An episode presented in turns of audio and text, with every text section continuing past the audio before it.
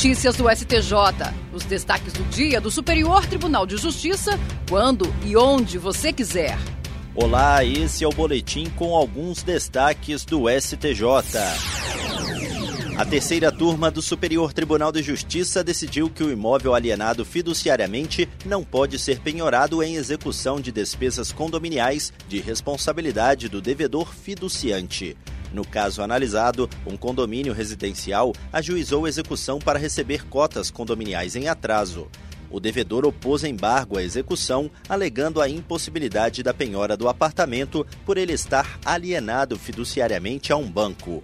O juiz de primeiro grau declarou a impenhorabilidade do imóvel, mas o Tribunal de Justiça do Rio Grande do Sul decidiu pela penhora sob o fundamento de que o adquirente responde pelas dívidas do alienante em relação ao condomínio.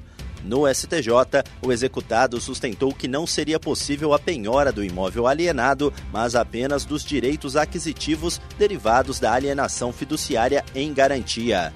O colegiado da terceira turma deu provimento ao recurso especial. Para o colegiado, embora o devedor responda com seu patrimônio nesses casos, isso não se aplica à hipótese de imóvel em alienação fiduciária, pois ele integra o patrimônio de terceiro. A relatora, ministra Nancy Andrighi, ressaltou que, por ser o devedor fiduciante responsável pelas despesas condominiais enquanto estiver na posse direta do apartamento, seu patrimônio deve ser usado para a quitação dos débitos, o que não inclui o imóvel alienado, já que este integra o patrimônio do credor fiduciário. A terceira sessão do Superior Tribunal de Justiça vai definir sob o rito dos recursos repetitivos a possibilidade de aplicação da fração máxima de aumento de pena por continuidade delitiva nos crimes de estupro de vulnerável, ainda que não haja a indicação específica do número de atos sexuais praticados. A controvérsia foi cadastrada na base de dados do tribunal como tema 1202. Em um dos recursos que foram selecionados para representar a controvérsia, o réu foi condenado a 50 anos de reclusão pela prática reiterada de estupro de vulnerável, mas o Tribunal de Justiça do Rio de Janeiro deu provimento à apelação para afastar o concurso material, aplicar a continuidade delitiva entre todos os crimes e reduzir a fração de aumento da pena em decorrência do crime continuado. O argumento foi de que não houve a especificação das datas nas quais os episódios teriam ocorrido. O Ministério Público do Rio de Janeiro, em recurso especial, apontou que a aplicação da fração máxima de majoração decorrente da continuidade delitiva nessas circunstâncias dispensa a delimitação específica de cada conduta praticada, sendo possível a verificação do número elevado de crimes com base no período em que ocorreram.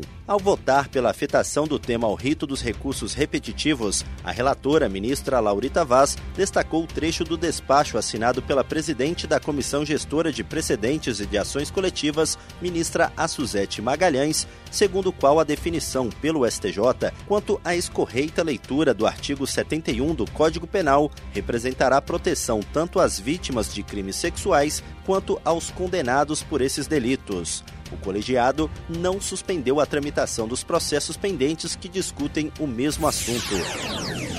O Superior Tribunal de Justiça disponibiliza até o dia 30 de agosto a consulta pública sobre dados abertos da área administrativa.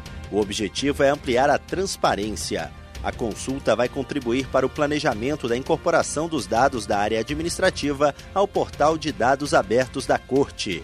A consulta pública indaga quais bases de dados devem ser priorizadas e traz um espaço para sugestões ou críticas do cidadão. Qualquer pessoa que tenha interesse em utilizar as informações disponíveis nas bases de dados da Corte pode participar da consulta. Mais informações podem ser obtidas pelo e-mail cdad.stj.jus.br. E esse foi o STJ Notícias de hoje. Se quiser ouvir mais, acesse o Spotify ou o SoundCloud do STJ. Tchau, tchau. Notícias do STJ, uma produção da Secretaria de Comunicação Social do Superior Tribunal de Justiça.